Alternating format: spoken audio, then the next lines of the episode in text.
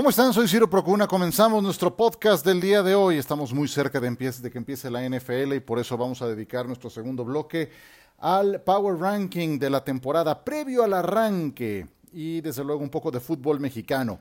Cuando ustedes hayan descargado este podcast ya habrá comenzado la jornada 8 de la Liga MX. En algún momento después de siete fechas, los tres equipos capitalinos ocupaban los tres primeros lugares de la clasificación. Así amanecimos el lunes, se acordarán. Cruz Azul, Pumas y América. Después del juego del lunes apareció el León por la noche y se incrustó en el segundo lugar, muy merecido. Vamos a hablar de esos cuatro equipos.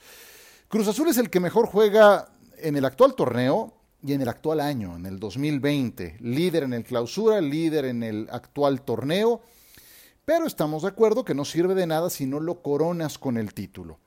Por eso es fundamental que esta inercia sea igual o superior dentro de dos meses cuando inicie la liguilla. Cruz Azul tiene el fondo de plantilla para poderlo conseguir, una conformación de equipo que ha sido realmente buena y lo platicamos en ESPN Radio Fórmula con Julio César El Cata Domínguez, el futbolista que lleva más tiempo vistiendo la camiseta de Cruz Azul del actual plantel. Esto fue lo que nos dijo. Cata, de tus compañeros actuales, ¿a cuál de ellos ves el nivel que trae y dices, qué bárbaro? ¿Quién te está sorprendiendo por lo que está mostrando hasta el momento? Dame un par de nombres. Bueno, mira, no me gusta decir, pero te voy a decir a mí todos verdad el equipo ha sido un, eh, gran esfuerzo, un gran sacrificio, pero... Pero de algunos ya lo esperas, ¿no? De sí, sí, ya lo esperas. Sí, sí, recalcar el trabajo para mí, yo creo que eh, Romo pues es parte fundamental del equipo, va, recupera, eh, ataca, eh, es una persona que tiene la pelota, eh, bueno, eh, cabecita, que pues es el goleador del equipo. Eh, yo creo que también no han hablado tanto mucho de, de Albaca como Orbelín, pero Albaca es una persona que, que siempre está ahí con nosotros en la recuperación, que siempre está corriendo, que siempre tiene unas estadísticas de, de pases muy acertadas, muy altas, entonces yo creo eh, son algunos de los jugadores, ¿no? Y nuestro guardameta que pues a la edad que tiene, la verdad, parece joven, ¿no? Que, que ha sacado varias, varias pelotas. Cruz Azul viene sorteando con suficiencia los compromisos que ha tenido en el actual torneo. Le ganó con claridad al Necaxa en su anterior encuentro. Juegazo de Jonathan Rodríguez que sigue anotando. De Luis Romo, no me canso de subrayarlo. Dos asistencias en este partido. Torneazo en el actual, también el anterior. Lo que creo que puede ayudarle a Cruz Azul para eso que hablábamos, para llegar en buena forma a la liguilla, es el fondo de plantel que tiene. El que sus suplentes sean futbolistas como Igor Lichnowsky, Pablo Aguilar cuando esté rehabilitado, viene saliendo de una lesión, Elías Hernández, Milton Caraglio, Jonathan Borja, el Shaggy Martínez, José Ignacio Rivero, que era titular indiscutible en Tijuana, Misael Domínguez, joven promesa. Eh, esos son suplentes acá. Imagínense cómo andan los titulares. Eso te habla del músculo que hay en la plantilla. Esos jugadores que decíamos podrían ser titulares frecuentes en otros equipos no estarán satisfechos con ser reservistas aquí. Entonces desatan algo que se llama competencia interna, que es lo que tienen los equipos campeones y que te puede ayudar a tener esa inercia dentro de dos o más meses cuando arranque la fase final. Otro liderato general de nada le va a servir a Cruz Azul. Necesita ese objetivo final, cortar con esa maldita sequía de más de 20 años. Y, no dejo de subrayar lo siguiente, curioso, hoy que Billy Álvarez ha estado más lejos, desaparecido, se lo tragó la tierra, quién sabe dónde quedó, más lejos que nunca del primer equipo, es cuando mejor van. Qué curioso. Les digo una cosa, ojalá nunca regrese. Qué nefasta gestión de su parte. León, pocos equipos llevan tanto tiempo jugando tan bien y con tan buenos resultados como el equipo del León. Y eso es porque tienen un excelente técnico en la persona de Nacho Ambriz. El otro día me dijeron, eh, Nacho, selección nacional. Y dije, ah, pues claro, claro que calificaría. ¿Se acuerdan? El Mundial de Estados Unidos 94, ¿quién era el capitán? Ignacio Ambriz. Yo sé que hay continuidad en el eh, proyecto de Martino y que quieren que se quede para el siguiente torneo y, me parece muy bien. Pero bueno, volvamos al León actual, eh, que estará satisfecho con que siga Ambriz con ellos mucho tiempo. Tampoco es que estén haciendo goles a raudales, no nos vamos a engañar, pero algunas veces llegan con Gigliotti, no ha sido fácil encontrar soluciones tras la partida de JJ Macías, otras desde el lateral derecho con Fernando Navarro que ratifica su buen nivel, o con Luis Montes. Pocos jugadores son tan importantes para su equipo como él.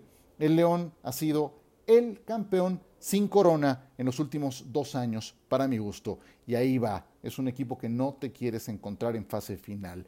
Pumas, debo confesar que es el que más me sorprende de todos. Fui de los que criticó al inicio a Universidad. ¿Por qué? Porque sacaron resultados sin jugar bien contra Querétaro, contra el Atlas, contra Juárez, pero hay que entender el contexto. A Andrés Lilini y a Israel López les avisaron el jueves anterior al inicio del torneo que iban al ruedo porque Mitchell no seguía. De mucho mérito el que sean el último equipo invicto de la liga destaco sus últimos dos resultados por lo siguiente. Fueron a San Nicolás de los Garza y sacaron el empate a uno ante Tigres. ¿Saben cómo les había ido a los Pumas en sus seis anteriores visitas a este campo? Seis derrotas. Marcadores combinados de un gol a favor, 18 en contra. O sea, los Tigres los traían de hijos jugando en el Universitario de Nuevo León. Y yo sé que son antecedentes, que son cosas del pasado, pero si vas a un campo en donde no la ves y compites, te traes un empate, es porque algo estarás haciendo bien. A Tijuana le pasaron por encima en Ciudad Universitaria. Les falta la parte más complicada del torneo, no nos vamos a engañar. Les falta Santos, León, América, Cruz Azul. No sé si les vaya a alcanzar porque no hay la profundidad de plantel que sí tienen otros equipos. Pero no les voy a quitar mérito eh, por lo que están logrando. Siete juegos ya no son obra de la casualidad o de la suerte. Algo están haciendo bien en Pumas, enhorabuena para ellos porque están sobreponiéndose a una crisis que incluyó la partida intempestiva de Mitchell, las indisciplinas de jugadores que podrías pensar que son titulares como Alan Mozo, las bajas de Malcorra y de Pablo Barrera por temas de presupuesto bien por Pumas, ojalá les alcance para mucho. Y debo reconocer que fui de los que los criticó y no tengo ningún problema en admitirlo. América, un equipo de contrastes, una semana le ganan con claridad a Santos, otra se comen siete goles en dos partidos contra Querétaro y contra Rayados, o le ganan al San Luis con Ochoa haciendo figura están en momento de ajuste, yo así lo interpreto, porque se les lesiona su hombre más valioso de la defensa, Bruno Valdés, y eso lleva a Herrera a cambiar su eh, cuadro bajo, volvió a jugar con un líbero y dos stoppers, y no es nada nuevo para Herrera. Si ustedes han seguido la carrera de Miguel, ha implementado ese sistema, de hecho así jugaba al inicio de su carrera, por años lo hizo con Atlante, con Rayados de Monterrey, y hoy necesita ser más sólido atrás y está en proceso de ajuste. Adelante me encanta Viñas, gran contratación, ya cumplió un año de haber llegado a la América préstamo con opción de compra que ya la hicieron válida, más minutos para Henry Martín, siempre responde, Consolidación de Sebastián Córdoba, tiene también alcances muy altos. Paul Aguilar, Paul Aguilar a retomar su nivel. Giovanni Dos Santos, apuesta fallida, ya mm, creo que lo podemos calificar como tal. Nicolás Benedetti, ¿para cuándo va a estar sano? Tiene mucha calidad, pero si no está sano es difícil. América necesita soluciones ya. Y en cuanto a puntos, ahí está, dentro de los cuatro primeros. Lamento la partida de Alfredo Tena, no puedo dejarlo pasar porque yo entiendo y lo platiqué con Santiago Baños hace como mes y medio en ESPN Radio Fórmula, querían también una fórmula más integral, eh, tratar de subir algunos peldaños en la formación de futbolistas, sabedores de que se habían hecho bien las cosas con Alfredo Tena, pero yo creo que dentro de esa ecuación cabía Alfredo Tena, porque alguien con su identificación con esos colores no lo vas a encontrar a la vuelta de la esquina. De americanismo, Alfredo Tena puede dar varias cátedras. Entonces, no me cabe en la cabeza cómo alguien como él no encajó en esta nueva estructura que están proponiendo con gente del Villarreal, aparentemente para ser más sólidos en su formación de futbolistas. En fin, le doy el beneficio a una directiva que me parece ha trabajado bien de la mano de Santiago Baños en la parte deportiva. Éxito para el América y éxito para Alfredo Tena. No tengo duda que puede funcionar en cualquier otro equipo eh, bajo el paraguas, bajo la sombrilla de un proyecto serio. Cerramos el tema de fútbol mexicano, vamos a entrar un poco tras la pausa al tema de NFL porque estamos a menos de una semana de que arranque la temporada.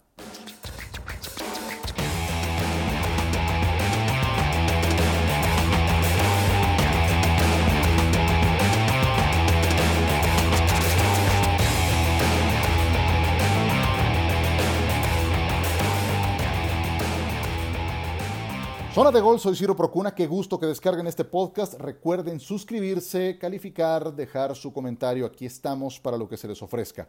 Menos de una semana para que arranque la NFL. Estaremos por ESPN transmitiendo el kickoff de la campaña con el partido entre Kansas City y Houston.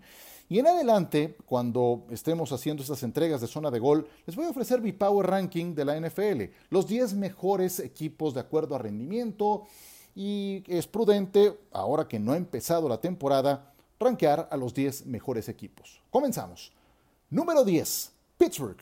La vuelta de Big Ben Roethlisberger con esa línea ofensiva, esa defensa y el pedigrí de este equipo los van a tener peleando por la división. Eso del pedigrí me parece muy importante. Franquicia ganadora, siempre metida en los primeros sitios. Como no pasaron a playoffs el año pasado, de repente nos olvidamos que tuvieron la defensiva número 5 de la liga, número 3 contra el pase, y tuvieron en TJ Watt su gran artífice.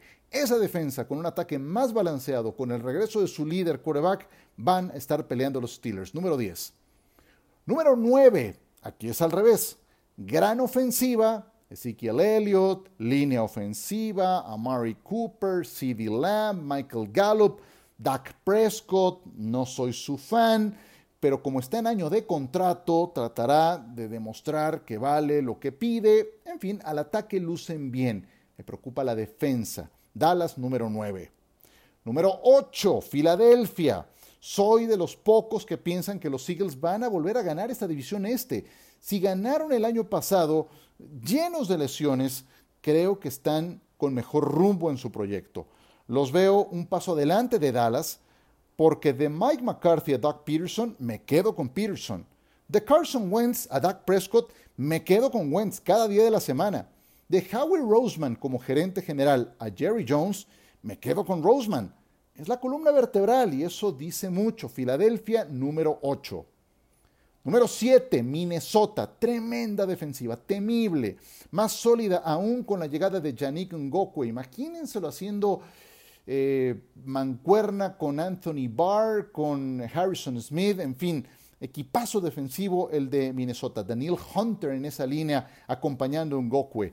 Al ataque ya tenemos que tomar más en serio Kirk Cousins. Ya ganó juegos estelares, los nocturnos, que decían que ahí se, se hacía chiquito. Bueno, ya ganó y también ganó en playoffs. Y ganó en playoffs de visitante. Y ganó en playoffs de visitante y en tiempo extra. Además, en temporada regular completó el 69% de sus pases, 26 touchdowns, 6 intercepciones. Vamos tomándolo más en serio a Kirk Cousins. Además, tienen un gran coach con Mike Zimmer. Minnesota número 7. Número 6, Tampa Bay. El año pasado sin Brady no estaba ni en el número 15. Entonces nada mal el repunte, ¿no? Ya están en el número 6. Eh, muy padre el coreback, sí, el mejor de todos los tiempos, los receptores espectaculares pero ojo que no tienen juego terrestre sólido y tampoco creo que tengan muy buena línea ofensiva para proteger al mejor de la historia. Y la defensa sigue dejando dudas, aunque creo que es promedio. Pero Brady, bueno, puede caminar sobre el agua, ¿no es cierto? Aún a los 43 años de edad. No, no, no, ya en serio, sí es un repunte el que tengan un coreback que va a cuidar mejor el balón de lo que lo hacía James Winston, pero sigo pensando que no son el mejor equipo de su división. Tampa Bay número 6. Número 5, Seattle. Los Seahawks tienen un montón de carencias. ¿eh? Si los analizamos línea por línea, vamos a encontrar dudas en la línea ofensiva, en la defensiva, pero tienen coreback.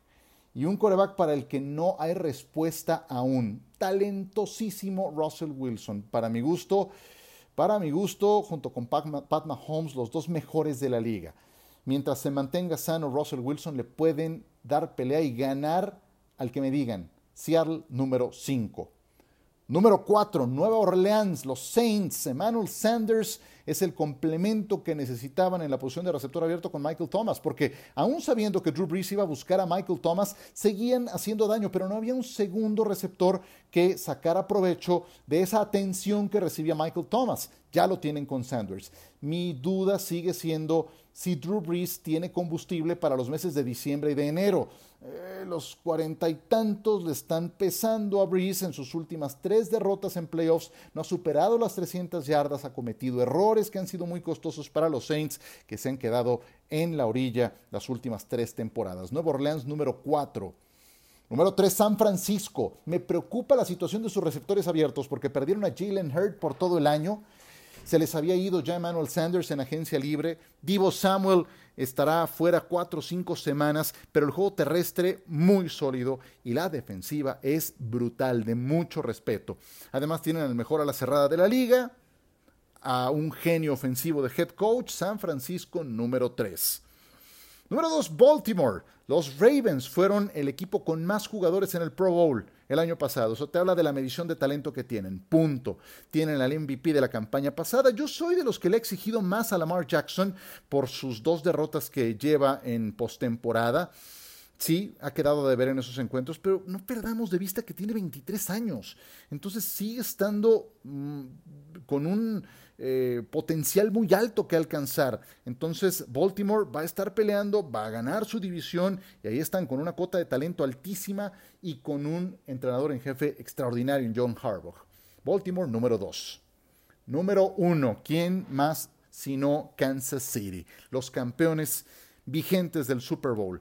Y me voy a lo que han hecho después de ganar el Super Bowl, porque no es que se hayan ido de fiesta después. Bueno, sí, sí, se reventaron, pero se pusieron a chambear de inmediato. ¿Qué hicieron después de que le ganaron a los Niners? Renovaron el contrato de Pat Mahomes, le dieron el eh, acuerdo más lucrativo en la historia del deporte, no nada más de la NFL. A Chris Jones, que lo habían puesto con etiqueta de jugador franquicia, le extendieron el contrato. Misma historia con Travis Kelsey, mantuvieron a su arma más importante a la ofensiva. Y una vez que estaban hechos los deberes con estas piezas clave, llegaron las renovaciones del entrenador en jefe y del gerente general. Andy Reid, seis años más con Kansas City. Brett Beach, seis años más con el equipo de los Chiefs como gerente general.